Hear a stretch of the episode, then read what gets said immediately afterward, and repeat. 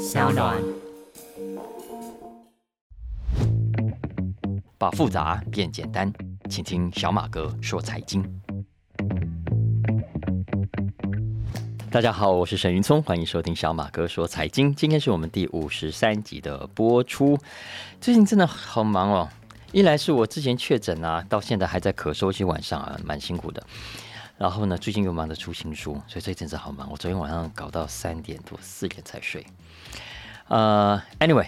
今天来录音前呢，我同事有给我看最近听众朋友大家的留言哦，呃，同事们都会给我看，真的非常谢谢大家哦。像最新这个是 J 令零二二六，他有跟我说辉达的市值，对，因为我们上个礼拜有介绍所谓的七大门派有没有？然后里面也讲到辉达，那我上面讲到的辉达市值是六千五百亿这个 J 零零二二六有提醒我。但现在已经破一兆美金了，没有错，的确是这样子啊。因为我分享的那篇文章是英国金融时报之前那篇文章，那当时的确是还没有破兆，但后来是破兆。我们在更上一个礼拜的节目里面其实有提到，只是我分享那篇文章的时候就忘了帮大家 update 一下啊。我们非常谢谢 J 零零二二六给我的提醒。那另外像 Kelly 七二八六一一。呃，李特有提醒我们，上次有一集的声音很烂，因为那集就是我确诊嘛，所以跑到我办公室去，我想试试看不进三万的录音室效果怎么样，结果发现还是不行啊。好，然后啊，Grace Chen 小白，小白谢谢你，嗯，我后来有看到你有加入我们粉丝页了，非常谢谢。呃，社会经济初学者，你说这个百威事件跟星宇航空事件性质一样啊？诶。如果你指的是新宇航空最近出的这个财，好像不太一样哎，因为百威这个是他找网红类似代言哦，结果呢，这个网红出包，结果连累到百威这个品牌，这状况好像不太一样啊。好，其他还有很多了啊，听众朋友，真的谢谢大家，呃。很谢谢大家这段时间来支持。那我们现在已经五十三集了，超过一年的时间。那我其实感想很多，不过我觉得那就呃先这样子吧。大家时间宝贵，我觉得我们还是用这个时间来聊新闻啊。那最近当然重要的新闻很多，呃，不管是国际的、国内的，呃，我知道大家都很关心。俄乌战争啊，然后俄罗斯的这个内战啊，然后台湾的所谓的 Me Too 啊，演艺圈啊，政坛啊等等，那那个我相信这些新闻都有更多更厉害的专家跟大家分享，所以小马哥就不耽误大家时间，所以我希望我尽可能的在节目里面找到一些我觉得有趣的、重要的财经新闻，呃，然后被其他媒体所忽略的啊，然后在节目里面跟大家分享。你看一下，比方说，我这两天就跟孩子在谈一个新闻，就是最近原本要去铁达尼号残骸探险的那个泰坦号啊，然后不是在深海四千公尺内爆，然后潜水艇上五位乘客全部罹难这个事情吗？我今天早上去录飞碟早餐的时候，也有跟主持人聊了一下这个题目啊，因为这个题目其实有一个跟。旅游产业有关的角度，我发现我们媒体都很少谈到，那我觉得是非常有趣的，我也特别拿来跟孩子们分享。这个新闻，我想大家有看媒体就会知道，那是五位罹难者他所乘坐的这个船呢，他们本来要下海啊去看这个铁达尼的残骸嘛啊，呃，那这个船呢从加拿大出发，大概航行了七百海里左右，然后呢他们就换成小的潜水艇，大家在新闻里面已经看到。好可爱，好像一个小蝌蚪那样啊，然后往下去探索，结果没有想到，在过了一个小时又四十五分钟之后，这艘小沉水艇就跟他原本的母船失去联系了。然后就传出他失踪了。那后来呢？加拿大派了一具深海机器人，因为那真的很深，他必须派深海机器人下去搜寻。最后呢，他们在海面下大概四千公尺，距离铁达尼号大概四百多五百公尺左右，发现了五块这个潜艇的碎片。那据说这个残骸就来自于泰坦号的压力室。那后来他们这个专家们研判，应该是这一艘小潜水艇发生内爆。那在这种情况下，里面的乘客应该没有活命的机会啊，所以应该已经全部死亡了。所以目前的判定是如此。那这个新闻当然是个悲剧，也很让人惋惜，毕竟是五条人命嘛。不过也因为这个新闻，让欧美媒体再度探讨一个跟产业有关的话题，也就是所谓的暗黑旅游，英文叫做 dark tourism。那什么是暗黑旅游呢？简单讲，就是专门找人类黑暗面的主题去旅行啦。哈，比方说，呃，曾经发生各种天灾啦、人祸的地方，很多人死掉啦，然后这个灾难很严重啦，或者是很出名的意外、车祸、爆炸案、沉船坠机等等所发生的地点。那比方说，最有名的暗黑旅游景点之一是什么呢？是发生核能灾难的车诺比尔。前阵子才闹过一个新闻啊，然后还有啊，美国你们那个飞机撞大楼的世贸九幺幺的遗址 Ground Zero，或者是呃当年的波兰纳粹集中营，还有啊广岛啊，或者是非洲卢安达大屠杀的地点等等，其实这些都是很有名的暗黑旅游景点，大家有去过吗？那这种呢？不去其他大家都会去，一般的观光团都会去打卡的美丽的景点，而是专门找这种发生过悲剧的地方去旅行的呢，我们就叫它做暗黑旅游啊。那这种旅游的游客就叫做暗黑旅行者啊，dark tourist。那这一次五位跑到海底深处想要看沉没的铁达尼号的。罹难者也算是一种暗黑旅游吧啊！那这家潜水艇公司我们知道叫做 Ocean Gate Expedition，老板的名字叫做 Stockton Rush，也是这一次遇害的五个人之一。那虽然他所声称他所提供的服务不是暗黑旅游，而是一种探险啊，当然很多人不同意他的说法，认为这根本就是一种暗黑旅游嘛，专门为那种想要去看人类悲剧的人而设计的行程。那为什么会有人专门想去看悲剧现场呢？好好的，你去逛逛街啦，吃吃美食，跟大家一样，去看看美美的风景，不是很好吗？你为什么要放着这些风光明媚的地方、这些打卡的经验不去，偏偏要去看什么悲惨世界？哎，人生不够黑暗吗？还有提供这种暗黑行程的旅行业者，哎，也有人说这种心态很可疑啊！明明就是人类史上。别人所发生的悲剧，怎么可以成为你做生意、你赚钱的噱头跟理由呢？明明是很让人伤痛的记忆，你看像大屠杀，哎，怎么被你们弄成一种休闲旅游的景点？你们这种把悲惨历史商业化是不道德的行为啊！有人这样子批判。苏格兰有两位学者在二十多年前就写了一本书，书名直接就叫做《暗黑旅游》，也就是正式开创了刚刚讲。Dark tourism 这个名词，他们在书里面就有写到，很多人可能会觉得参加这种暗黑旅游的人很变态，很不道德。但是这群人，这群旅行者，暗黑旅行者，他也有自己的辩解。他们说：“哦，之所以要去这些暗黑景点，我们不是因为心理变态，我们是一种对历史、对传统、对文化的追寻，这是一种试图对天灾与人祸。”更进一步理解的心，那这些灾难都出现在我们历史上啊，也都曾经是让世界伤痛、感伤、痛哭、心痛的重大事件。不管是车诺比尔啦、九幺幺啦、纳粹大屠杀啦，你看，我们到现场去走一趟，可以让我们在理解跟目睹之后。心里产生更大的警惕，对人类的历史也有更直接的感受啊，所以并不是什么变态或者是不道德的事情。相反的，他们说啊，嘿，你们说我们去暗黑很变态是吧？那你们去很舒服的饭店、很漂亮的观光景点打卡啊，看国秀一样，就比较高尚是吧？就比较道德是吗？有吗？难道你们没有发现这些观光景点都是被刻意打造出来的吗？都是被刻意美化出来的结果吗？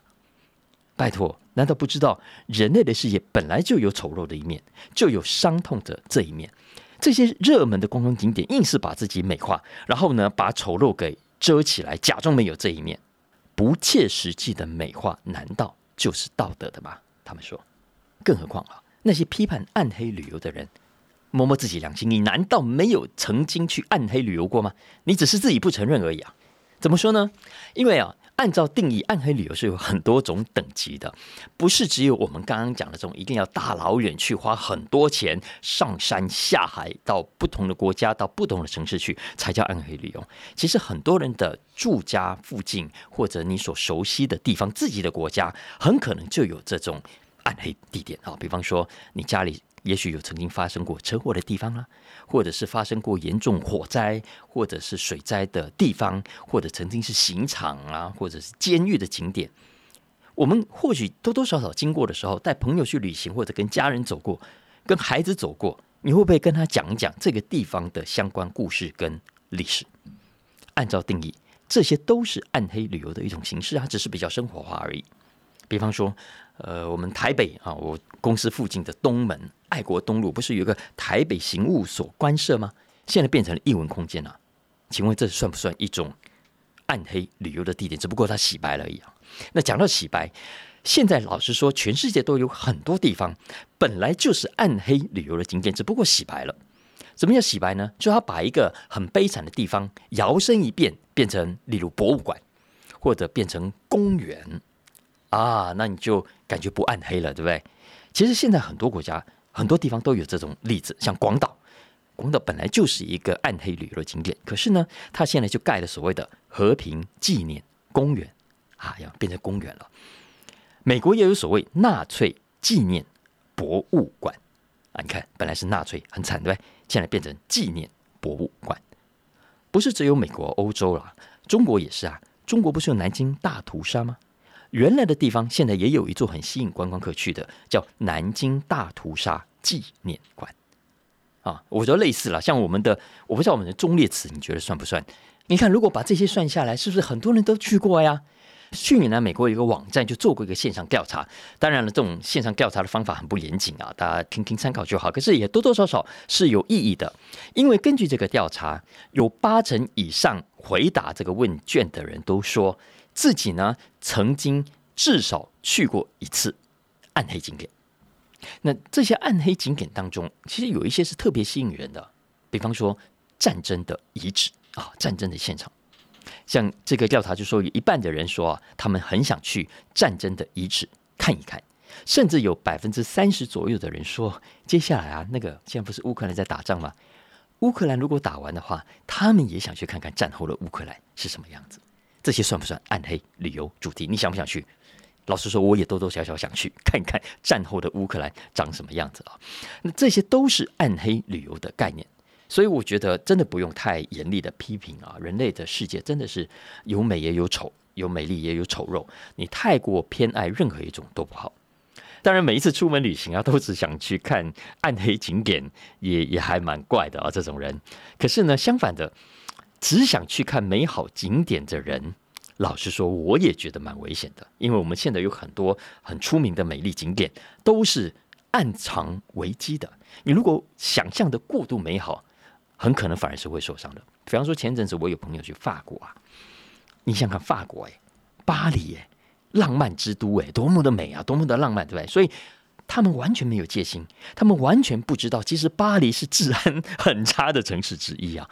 特别是你离开了市中心，光会常去的那些很浪漫的地方，特别是例如像北边去啊，一堆的牛鬼蛇神啊，你一出地铁就可以看到这些家伙。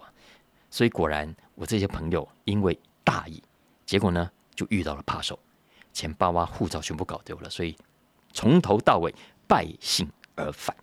最近我还看到另外一个新闻，是台湾旅客去日本，他们去大阪，因为听说他不是解封吗？大家就很开心，就往日本跑嘛。结果据说这几个家庭去到大阪之后，住到一个旅馆里面，然后呢晚上睡觉，好像忘了锁门还是怎么样，结果一觉醒来，门被打开。然后房间里的现金、劳力士表都被摸走了。然后这个饭店居然没有监视器，所以不知道半夜到底有没有人进去。所以饭店人居然还倒过来说：“会不会是你们自己团里的人自己偷自己？”啊，总之类似像这样啊。日本呢，照理说是大家很向往的美丽的观光景点，但有没有危机？有没有潜藏的威胁？有没有世界的丑陋的一面啊？所以这是这一次因为这个泰坦号事故，在美国我在媒体上所看到的讨论啊。那顺便也谈一谈台湾的情况。Anyway，我我是觉得只要是旅行都很好啊，只是要去注意去美丽景点的时候，大家不要太高兴，高兴到失去戒心。相反的，去哀伤的景点也应该要保持肃穆的心情啊。在欧美很多这种景点都会有一些提醒啊，提醒大家，比方说这是人类悲惨的历史的一面，请自律啊，不要喧哗，也不要拍照，特别是自拍啊、打卡啊，这些其实都是对罹难者的一种不敬。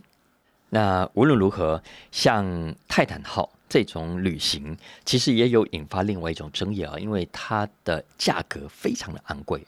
我想大家在媒体上都有看到，去一次泰坦号去搭这五个人付费，哎，一个人要多少钱？二十五万美金，哎，七百五十万台币！你有钱你会这么花吗？不会的啊。但是相反的，对于那些有钱人、那些上百亿身价的富豪来说，piece of cake 啊！可能连 cake 都没有那么大，就是花生一粒而已啊！所以对他们来说，呃，这是人生体验的一部分。就像那些会搭维珍航空、会搭那个贝佐斯的太空船上太空的人一样，就是图个什么？花钱买体验嘛！这个体验是全世界可能只有少数个位数的人曾经有过的经验，讲出来，你看多威风啊！所以也有人针对这一点去做批评啊，就是你们这样的旅行只是满足你们这些有钱人的虚荣心，它实际上对人类的社会有多少帮助？你们所谓刚刚讲的暗黑旅行的各种理由有多少是成立的？很可能是不成立了。相反的，你们看看，像这一次这样出了事，请问是谁在帮你们擦屁股？你们出了这么大的危机，加拿大、美国。各国都派出了专家去搜救，去帮你们去研究各种可能的状况。请问这些难道不是公共资源吗？你们为了满足自己有钱人的想望，自己有钱人想要玩的那套游戏，结果呢，让这个世界为你去付出善后的代价，这是公平的吗？这也是我在网络上有看到很多国外的讨论。来，接下来小马哥聊两个跟药物有关的新闻，一个呢是减肥药啊，另外一个呢是聪明药，吃了会聪明的药哦。这两种药物都跟大家很有关系，也非常重要啊。首先，我们先讲一下跟减肥药有关的新闻。几个月前，小马哥之前不是讲过吗？美国现在有很多明星啊、歌手啊、名模，现在流行用一种叫乙妥赞的药物来减肥，有没有？那这种药物本来是用来治疗糖尿病的，但是很意外的发现它有抑制食欲的效果，所以呢就被大量用来减肥使用。然后很多网红就用的时候就哇超有效的，所以就在 TikTok 啊、在在 IG 啊上面去分享，然后就越来越多人在讨论。那为什么小马哥这个礼拜要再度谈这个题目呢？主要是因为上次我们讲到这个题目的时候，这种药物目前为止呢都是以注射的为主啊，注射的为主。但是我们都知道注射有各种的状况，包括有人就很排斥打针嘛，很怕打针，而且呢打针的费用很高。我们上次也有讲过，过程呢也比较复杂，然后你这个打针的东西还要。低温保存有没有等等，都相对比较麻烦，所以成本各方面都比较高。再加上这种药物啊，它还是有它的副作用，所以美国的 FDA 也不是让所有人都可以使用的。根据目前 FDA 所通过的使用范围，适用于第一个过度肥胖的人啊，也就是他 BMI 指数大于等于三十的过度肥胖患者。或者是你胖，但是还没有超过三十，是介于二十七到三十，其实也够胖了啊。再加上你还有另外一项跟体重有关的共病啊，糖尿病啦、高血压啦、高血脂等等。那如果你符合这个条件，你才能使用。一般的人如果纯粹是爱美，呃，当然还是会有偷偷在用了，但实际上它是不合法的。那最近我看到一篇华尔街的报道。就说呢，也因为注射的有以上各种的问题，所以现在各大药厂都怎么样，都在想办法要研发更方便的服用跟使用方式。比方说，把它变成药丸来吞啊！你想看，以前要打针来减肥，现在就要用吃的，吃药就可以减肥，就像吃止痛药一样，多棒啊，对不对？所以根据《华尔街日报》这篇报道，最近呢，丹麦药厂诺和诺德，这个我们上一次也有提到啊。已经研发出有效的口服药丸喽，而且呢，根据他们自己做的实验，如果连续而且每天服用，到了六十八周、六十八个礼拜以后啊，也就是呃一年五十二个礼拜嘛，一年又四个月的时间之后呢，可以怎么样？可以成功减重百分之十。哎，大家不要看这个百分之十八是很大的耶，你想想看，如果你是一百公斤，等于你现在可以变八十公斤；如果你是八十公斤，可以大概变成六十几公斤，这比例是很很很很高的哦，而且。这样的结果已经跟注射的效果差不多，甚至还还比较好一点呢。因为之前我们讲是用打针的嘛，哦，那这个药物的机制是，因为我们知道正常的饮食呢，你吃进去的食物如果塞满了这个小肠，你就会有饱足的感觉啊。因为小肠呢会分泌一种荷尔蒙，告诉你的身体啊，你已经吃满了食物，已经饱了，不能再吃了。那这个药物的机制呢，就是。模仿这个小肠分泌的这种荷尔蒙，来骗过你的身体，让你身体以为啊，你小肠都是食物，然后你觉得饱了，你就不会再吃啊，就是用这样的一个方式来让你吃的更少，身体慢慢的瘦下去。那过去用注射的方式，根据他临床实验的结果，一年下来可以平均让一个人的体重减轻百分之十五左右，也就是说。现在，如果根据诺和诺德所提供最新的研究报告，用吞的药丸效果已经差不多喽，而且显然到时候价格看来会便宜很多。那有这么一个新闻啊，那当然了，嗯，也有人可能会有不同的看法啊，比方说 一年四个月会不会太久了一点？现在大家都什么都要速成，有没有？我当然要赶快变瘦啦！我吃了止痛药、头痛药，马上头就不痛。我可不可以吃了减肥药啊？明天就可以完全瘦下来？想得美了哦！当然不可能的。不过呢，大家真的不要有太不切实际的期待。虽然大家都想要啊瘦一点，然后更美一点，因为呢，刚刚讲的这种药物的化学成分的关系，它本来真的不能过量的使用。所以，不管是注射的还是吃的药丸吃的，每个礼拜都只能有固定的服用量。所以，使用的人对于效果也必须是有耐心的。但你如果有耐心，就会像那些网红在 IG 上所贴的、所告诉你的一样，它是真的看得出效果的。那这个药呢，当然不只是诺和诺德一家啊，李来啦，这个 Pfizer 啊，辉瑞啊，也都同步在努力的进行，所以就大家比赛在赛跑就对了。那诺和诺德的这一款，据说会在今年向美国跟欧洲申请批准上市。那如果是的话，可能台湾也快了啊。那这个新闻跟大家来参考一下。那另外一个药物。啊，我觉得这个更好玩的题目啊，是聪明药。大家有听过什么叫聪明药吗？江明伦，你有听过吗？没有吗？难怪你啊。聪明药是什么呢？简单讲啊，就是 当然就是吃了会聪明的药啊。就像刚刚讲的这个减肥药，它本来是用在治疗糖尿病的病人，那只是后来发现有这个效果，所以慢慢就拿来当减肥药用。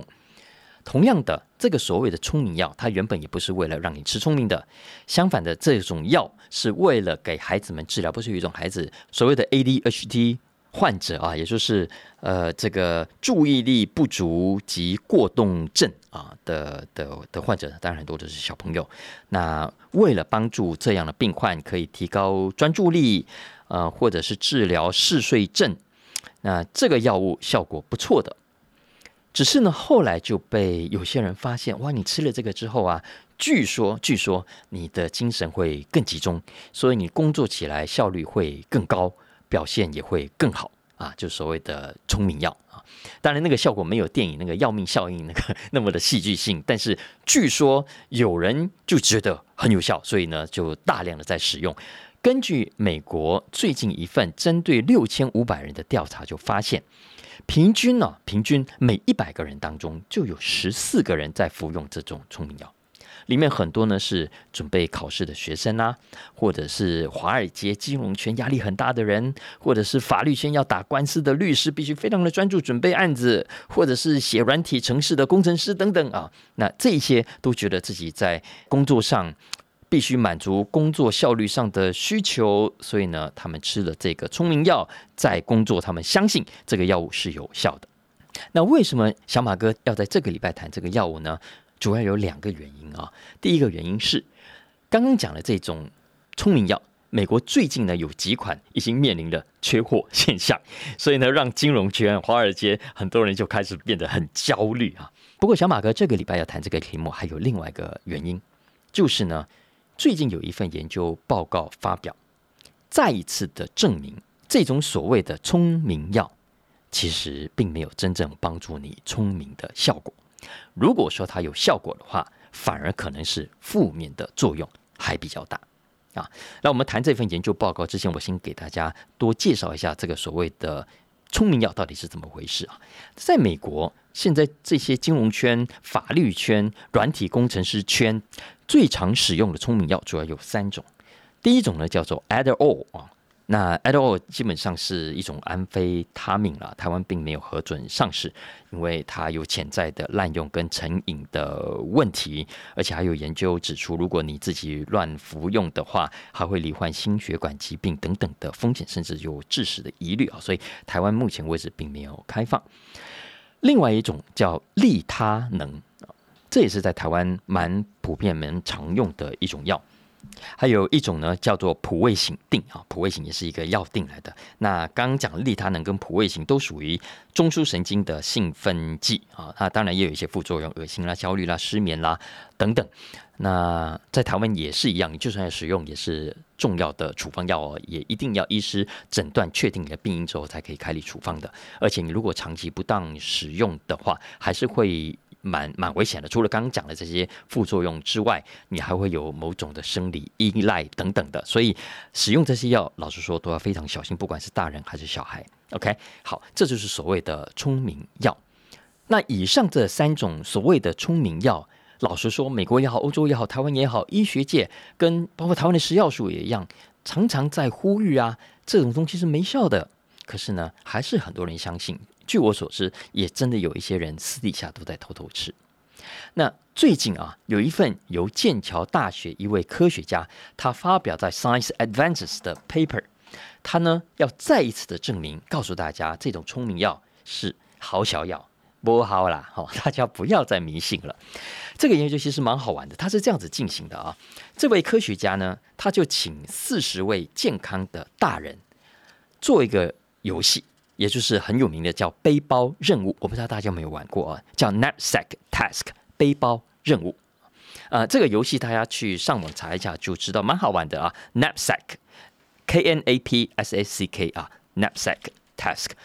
那你基本上游戏很简单，就是要给你一堆的东西，然后让你放到这个背包里面去。它有重量上的限制，你尽可能在不超重的情况下，把价值最高的东西。挤进去，塞进去啊，基本上就是这样。所以你你过程中需要各种的呃研判。那你如果可以在最短的时间内找出各种的搭配组合，可以在最完美的重量状态下达到最高的结果，哇！大家给你鼓掌啊。那这位学者就是请这四十位健康的成年人呢来接受测试。那这个测试分四天来进行，这个学者一样，跟类似的所有这种研究都一样，会给他们吃，呃，有一组人吃药物，有一组人吃安慰剂，也就是说，让你吃了东西，呃，但你不知道你吃什么，主要呢是让你没有各种的心理作用，先入为主啊。然后呢，吃了药之后，让他们去玩刚刚讲的背包任务，诶，结果发现什么呢？首先第一个，这个学者发现。有吃药，表现没有比较好，反而是比较差。注意哦，吃了药的反而表现比较差。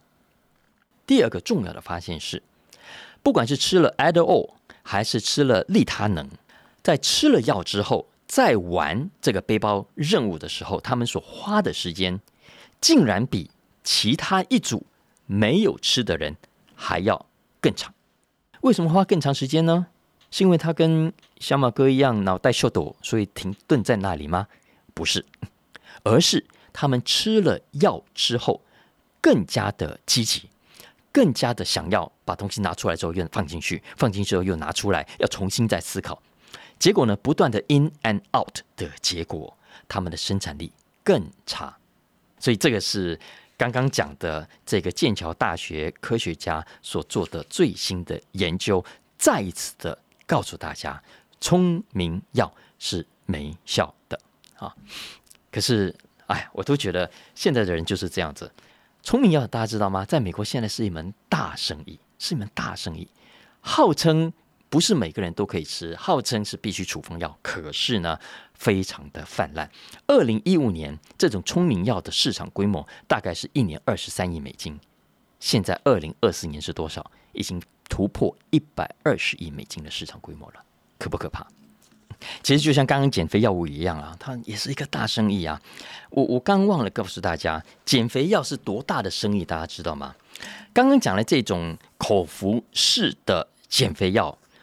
如果最后成功上市的话，根据现在分析师的预估哦，它可能会占总体的减肥市场大概百分之十五左右，百分之十五左右。也就是说，因为减肥市场还有很多别的方法嘛，注射的啦、呃整容的啦、动手术啦等等。